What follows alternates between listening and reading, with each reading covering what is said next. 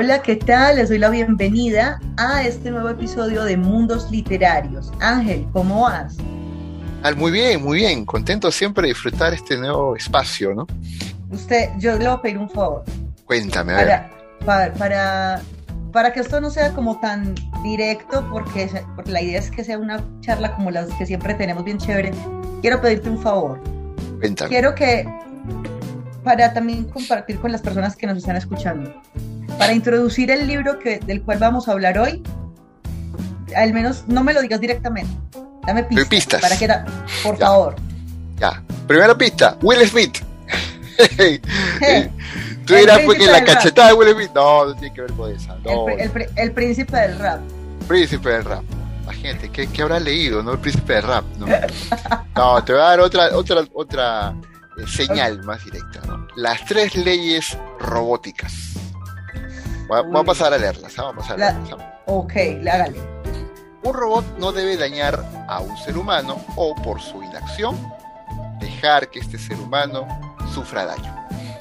Un robot, un robot debe obedecer las órdenes que le son dadas por un ser humano, excepto cuando estas órdenes están en oposición con la primera ley.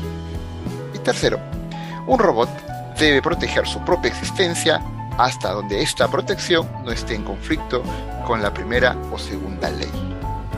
Perfecto. ¿Qué libro estamos hablando? Solo te voy a hacer una última pregunta para saber, para ya, porque ya tengo en mi cabeza tengo dos, es más tengo tres. Entonces quiero saber, eh, es una pregunta tipo adivina quién, pregunta de sí o no. A ver. Esa película de Will Smith asociada a este libro se lleva a cabo en el lejano oeste. No. Entonces es Yo Robot, de Isaac Asimov. Exacto. ¡Ey! Y, no, y ese no es cualquier libro, o sea, lo escribió Don Isaac Asimov, que para quienes no han escuchado hablar de él, eh, prácticamente es el padre, o sea, es el padre de la, el padre de la, de la robótica en términos de, hablando pues en términos de ciencia ficción, o sea, es, el, el tipo se ha metido realmente en el estudio de la robótica a través de la literatura y de hecho él tiene una, una serie de, documentos mucho más académicos, pero también se ha dedicado a la divulgación a través de la ciencia ficción. Este libro en particular, Yo Robot, eh, no fue concebido inicialmente como un libro único, como una novela, sino que ha sido un compendio de cuentos. Un compendio de cuentos que se, que se publicaron, el, no se olvidó el nombre de la revista. ¿Usted Ah, ya aquí está. En dos revistas por aquí. Obviamente yo tengo mi, mi, ¿cómo es que no, le, no lo voy a decir en la palabra colombiana? Tengo aquí mi copia, okay, tengo aquí mi copia para decir que es, los publicó en dos revistas, la Super Science Stories y Astounding Science Fiction. Los publicó entre 1940 y 1950 como historias independientes, así como hacía Corín Tellado en Vanidades, cuando yo era niña, así tal cual, pero en ciencia ficción. Y en el año 1950 todos estos relatos se compilaron en un solo libro, que del cual vamos a hablar el día Yo, hoy. Robot. Yo Robot. Yo Robot. ¿Oíste? ¿Qué fue lo primero que te produjo ese libro cuando lo leíste, verdad? En realidad pensé que estaba hablando del siglo XXI, ¿no? Ya actual, ¿no? Porque los dilemas que plantea en el año 50, a 40, 50, ¿no? fin de la Segunda Guerra Mundial, el comienzo de la Guerra Fría, el mundo bipolar, ¿no? O sea, en esa época se está dando eso, ¿no? Pero empezamos al primer paso de este mundo, ¿de acuerdo? Hágale. Que es el caso de eh, Robbie, ¿no? Tener, o sea, todos hemos tenido un muñeco o un juguete este, preferido. Yo recuerdo de pequeño haber jugado con un Batman que le faltaba una pierna. Pero era mi Batman, yo jugaba con era mi ah, mi Batman. él era, él era, él era un Batman inclusivo e incluyente. Así es. Era, era el héroe. En mis historias de niño era el héroe. Ahora imagínate esto, pero más grande, ¿no? Con cuerpo de robot y que interactúa contigo, ¿no? ¿Tú has tenido algo así? ¿Te imaginas tener alguien así? ¿Alguien así? Algo así. Algo así que interactuara conmigo lo más cercano fue una guacamaya de, baterías que mientras simulaba el vuelo, repetía todo lo que yo decía. Ah, ya qué loco. Sí, entonces yo, yo, por ejemplo, decía, estaba encendida, y yo decía, mamá, ¿ha visto a Cristina? Que es mi hermana. Y me decía, mamá, ¿ha visto a Cristina? Mamá, ¿ha visto a Cristina? Y mamá decía, Marcela, ya apaga eso. no quiero. Porque me sentía como, no sé, era genial. claro, uno le agarra cariño, ¿no? Y, y, en este primer cuento de Robbie, la niña le agarra cariño, pues, al, al robot, ¿no? Sí, pero ¿sabes qué? Tiene una, algo que me dejó pensando. Tengo que admitirlo aquí, enfrente de todos los que nos escuchan. Gloria me, me cae 50% bien, 50% mal. Porque es que, no, es que si uno, la forma en la que juega con Robbie, Robbie es un robot, sí, es cierto, y ella eh, lo trata pues como un robot, pero también emplea o busca emplear con él herramientas de manipulación que son muy nuestras, muy humanas. Y de hecho lo trata como un humano, lo trata como un humano y de hecho el robot va a tener como esa conciencia. Pero, eh, o sea, como que me cae mal porque, o sea, me cae mal en ese momento, sí, lo tengo que decir, podrá ser muy niñito, pero en ese momento me cae mal. Pero es una niña, qué abusiva, qué, qué feo tu corazón, ¿ah? Qué feo tu no, corazón. Pero es, que, eh, pero es que ahí es donde va el asunto. O sea, ahí, si uno lee uno dice, pero es que esta niña, ¿qué le pasa? Pero después cuando uno ve a doña, ¿cómo se llama la mamá? Doña señora esta, Grace. Grace. Grace Weston. Cuando uno ve a doña Grace hablando, uno dice, entonces esta niña salió muy bien. Sí, o sea, la niña de tiene un corazón noble, pero, eh, pero es curioso, la niña en su esencia se comunica o, o genera un vínculo con ese robot que es su compañero, que es prácticamente el que la está criando. Hay que ser francos. Pero la manera en la que se relaciona con él puede ser un reflejo de lo que observa en sus padres humanos. Entonces, eso lo deja uno como, uy, fue madre. Sí, sí, sí, es cierto. Cierto, ¿no? Pero viviendo en ese instante cuando ella está jugando con el robot, eh, debe ser divertido, ¿no? Tener un robot con el cual jugar, ¿no? O sea, e interactuar, ¿no? Muy genial. No se imagina, o sea, uno, digamos, jugando, no sé qué deporte te gusta a vos, Ah, bueno, yo, yo, yo hacía un deporte extremo, ajedrez, imagínate. Uh, eso ya es alto nivel. Desde, chiquito, imagínate un robot conmigo, ¿no? Cuando ajedrez. O sea que lo más cercano para vos al bungee jumping es que se te caiga una pieza de la mesa. Sí, sí, eso ya, uy, no, ya eso es una cosa ya de alto riesgo. Riesgo. necesitas casco y rodilleras para eso. no, pero, pero sí sería muy, muy bacano. O sea, un compañero, no sé si la palabra exista ya en Perú, bacano en Colombia es muy chévere. Ah, sí. Acá, acá sí la última letra, bacán nomás. Ah, bacán, es bacano. Pero bueno, el, el caso es que debe ser muy, muy, muy interesante tener un compañero que no solamente puede acomodarse a mi forma de jugar, sino que primero, pues casi que, o sea, no se va a fracturar un brazo y va a salir corriendo a decirle a la mamá que yo le pegué. Claro, ahí está. Va a aguantar lo que sea. El arquero perfecto en un partido de fútbol. Si vamos a jugar, no sé, carreras, va a correr, va no se cansa. No, se, va con otro. Más fácil se cansa con uno más fácil se cansa uno. Y si uno le dice paramos, no se va a poner a pelear conmigo porque dije paremos, sino que va a parar. Claro, qué chévere, ¿no? Jugar así, ¿no? Es el mundo que nos invita a explorar este con Robbie, ¿no? Asimov, ¿no? Después entra otro cuento, Ela. Este cuento es del sentido giratorio, se llama ese el título, sentido giratorio.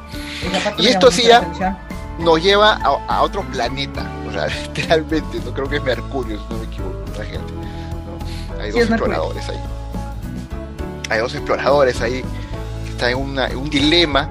No vamos a contar más cosas. Lean el libro, que está en un dilema muy serio, que está comprometida su vida. Y mandan pues a, Speedy, al robot este, ¿no? A buscar un, elemento químico para ayudarlos. Y de repente se pierde el condenado, no vuelve. ¿Por qué no vuelve, Marcela? Bueno, resulta que entonces, que voy a, narrarlo como si fuera una conversación en una tienda de una esquina. Ya. Está como, hey, este no ha vuelto, nada. No tenía que haber vuelto hace una hora, sí, pero nada. Este man dónde se metió? A ver, ¿dónde? Llámelo. Imagínese a su mejor amigo. Él tenía que ir, él tenía que ir, no sé, van a salir de viaje y él tenía que ir a comprar, no sé, ¿qué es lo que más compran en Perú para salir de a un paseo en el campo o algo así? Iba a comprar pues la comida, el atún, por ejemplo, las latas de atún. Las latas de atún. Aunque la verdad lo primero lo que pensé de ustedes fue en la Inca Cola. Ah, qué rico. ya, vamos a mandar a a comprar Inca Cola entonces. Mandaron espía a comprar Inca Cola. Listo, hágale pues. Entonces fueron, pero es que la tienda no queda tan lejos. Él debe haber vuelto hace una hora. Lo llaman al celular y no contesta. Y ojo, Marce, es una cuestión de vida o muerte el tomar esa Inca Cola. ¿eh? Exacto, o sea, esta es la, esta es la Inca Cola de la inmortalidad. Claro. Doña Inca Cola. no la, si no la trae, a nosotros nos está poniendo en riesgo. Sí. Ah, es más, voy a cambiarlo del viaje. Voy a hacerlo como la Inca Cola es el antídoto ante un veneno que comimos accidentalmente por no fijarnos en dónde ponemos las cosas. ¿Listo? Ese, es el, ese es el antídoto. Y entonces dijeron, es que, oiga, venga, vaya Stevie por, por la Inca Cola porque si no nos morimos. Y uno mira el reloj. No vuelve condenado. Nos, nos, quedan, nos quedan 45 minutos y este maná que llega y uno lo llama y no contesta. Por cuestiones de la vida, uno no, no se logran comunicar con él pero se dan cuenta de que está cerca de, o sea, está al pie de la Inca Cola. Está ahí, al frente de la, está la, mesa con la Inca Cola está ahí, pero este Stevie está dándole vueltas a la mesa y no la agarra y uno, pero ¿cómo así? ¿Vos qué harías, Ángel? O sea, vos tu vida depende de que agarres la bendita botella y te la traiga. ¿Vos qué haces? Claro, provoca ir a pegarle, ¿no? Pero hay una hay una serie de tramas, de elementos que impiden que uno vaya al lugar, ¿no? Y uno se pregunta, ¿por qué rayos da vueltas, no? Al principio cuando uno lee esa parte del texto, uno se pregunta, pues, ¿por qué está dando vueltas? Pues no te voy a contar si me estás escuchando, lee el libro. No, sí, de hecho, pero le voy a hacer un spoiler, no le voy a decir, pero lo primero que yo pensé era que se le, que se le, como decimos en, en, en Colombia, se le corrió una teja, se enloqueció. Le corrió una teja. Se le corrió la teja. Sí. Cuando usted se le corrió la teja, ese deschaventó, se enloqueció, se, le quitó le, faltó un tornillo ahí, se les aflojó un tornillo. Exacto, Usted, ustedes son más decentes, a ustedes se les afloja el tornillo, a nosotros se nos caen las tejas. Pero eso, o sea, nos invita a explorar eh, el, mundo desde la perspectiva de la interacción con robots, ¿no? Estamos viviendo con los robots en este momento, ¿no? En este libro. Por eso, eh, cuando uno se pone a leer estos textos, uno literalmente tiene a, Robbie al frente o a Speedy al frente y le estás dando órdenes, ¿no? Y estás metiéndote en ese mundo, ¿no? Es alucinante. Sí, sabes que es una cosa bacana este libro también. Sí, y no, no solamente eso, no solamente es que uno se logra meter ahí y hablarle a Robbie o hablarle a Stevie, sino que uno también al ver sus reacciones, uno trata de empatizar con ellos. Uno dice, qué lo está motivando a hacer las cosas si teóricamente este robot está programado para seguir, eh, para seguir de manera increíblemente precisa una instrucción. Si, si su respuesta está siendo totalmente, eh, está totalmente desconectada de lo que en teoría debería estar haciendo, ¿será un asunto técnico o será algo más profundo? ¿Qué le está pasando? Si yo fuera el robot, ¿por qué estaría así? Y eso es fuerte, no es un tema fácil, es un tema que merece Inca Cola envenenada. Y después, nos, o sea, tiene varias historias, ah, Isaac. Bueno, tiene varias. ¿okay? Pero solamente vamos a llegar hasta una tercera historia, ¿no? Que habla de la razón, la razón, así la pone, ¿no? Que es este robot que está en una base y que, y que no puede concebir pues que lo han, lo han creado los humanos, ¿no? ¿Te imaginas que un robot te diga eso? Imagínate que tú, a ver, tú, tú dime que tú, tú, eres mi creadora, por eso el robot. A ver, imagínate cómo te contestaría. Ok, yo digo como, supongamos, eh, Ángel, eh, eh, ve a la puerta y dirígete a la oficina de talento humano. ¿Por qué voy a ir? ¿Porque tú me lo ordenes? Sí. No, pues. Además, como una persona, como, un ser humano me va a ordenar a mí. ¿No? ¿Con qué autoridad me ordenas? No respondo a la autoridad. Ok. Define mi autoridad, Ah, no tengo por qué definirla. ¿Cómo voy a definírsela a un ser inferior? Imagínate ese reto. Sí. Que nos pongan así un robot al frente. Sí. Perdón por lo que voy a decir, Ana. Uy, ya, uy, ya, se poniste brava, se fuiste brava. No, no, no, no. Fue el robot, ah, no fui yo, ¿eh? No, no, sí, yo sé, pero eso que dijiste, no, o sea, no sé si a vos te suena, pero suena como tan preadolescente. Sí, es cierto. O sea, la verdad pensé en algún épocas anteriores, la primera vez que me tocó trabajar en un colegio con estudiantes de, de secundaria media. Ajá de hecho, esas no, no, fueron las palabras exactas, pero me hiciste recordar mi primer día de clase allá con un estudiante en particular. Así, así tal cual. Yo creo que él se leyó el libro y dijo, hoy voy a personificar a... a cute. Creo que así se llama, cute. Cutie, cutie. Cutie, cutie. Pero este, a, la diferencia es que eh, este cutie es fuerte, pesa un montón de kilos, ¿no? Y, tiene una capacidad de razonamiento mucho más, más grande que la nuestra también, ¿no? Pero te imaginas un robot que te diga eso, ¿no? Que te va a reconocer a ti autoridad, ¿no? ¿Tú me has creado acaso? Sí, sí pues claro. Imagínate que eso me puso a pensar. Si en teoría un robot ha sido creado para respetar las tres leyes de la robótica y él actúa de esa manera, ¿estará actuando en consecuencia de una forma que nosotros no, no, nos, no percibimos o es un defecto o, tiene algún defecto. Claro, ya uno se pone a, meditar sobre cómo las tres leyes de la robótica se ajustan a esta circunstancia, ya uno la piensa de manera diferente, ¿no? Pero el punto acá es cómo podemos eh, compartir un espacio con un robot que desafía la autoridad del humano, ¿no? Y te lo dice de frente, así de frente, ¿no? Isaac nos lleva a ese punto, ¿no? En realidad. Sí, nos llega un punto en el que nos hace pensar en, hey, o sea, estamos ante algo que nosotros creamos, pero que se ha perfeccionado al punto de poder, o sea, poder llegar, poder emplear las mismas estrategias que nosotros utilizamos para decir que no, o sea, que no reconoce nuestra autoridad o nuestra comillas superioridad. Entonces eso nos lleva a un dilema, porque podemos decir, acá hay un problema grande, pero al mismo tiempo estamos diciendo, lo creé tan bien que se comporta como yo me comporto. Y entonces ahí es donde uno no sabe si tratarlo como una máquina o si tratarlo como un humano. Hay una escena fabulosa donde están. Estamos contando escenas así salpicadas, ¿sabes? Pues lo invitamos a que lean el texto en realidad, ¿no? Por favor. Sí, hay una escena fabulosa donde están mirando desde la base hacia la Tierra y le dicen, ¿no? Mira, este es nuestro planeta, de ahí venimos, ¿no? Estas son las estrellas, ¿no? Y me causa mucha, mucha curiosidad el hecho de cómo el robot se aleja y dice, yo veo puntos. O sea, ¿cómo voy a saber que es una estrella, no? ¿Qué es eso? me estás contando cuentos porque no, eh, no encuentra evidencia. Qué loco que un te desafíe de esa manera, ¿no? No, y lo peor es que los niños son así. Por ejemplo, si un niño, o sea, eh, un robot es un niño de silicio, pero es un niño el que está aprendiendo con uno.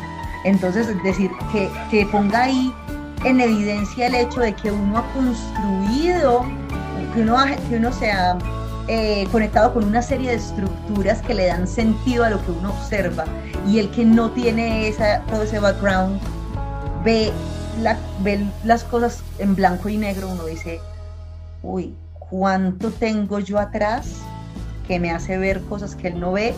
¿O cuánto tengo yo atrás que me impide ver cosas que él ve?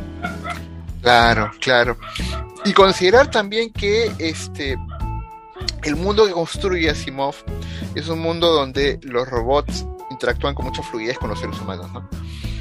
No vamos a terminar de contar esta historia de, de, ¿no? Porque después se crea otra parte de la historia que no la vamos a spoilear acá. no. Realmente súper, Aquí acá los spoilers no son bienvenidos, para que sepan. No, no, no, no.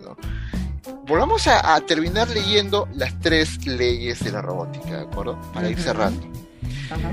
Un robot no debe dañar a un ser humano o, por su inacción, dejar que un ser humano sufra daño.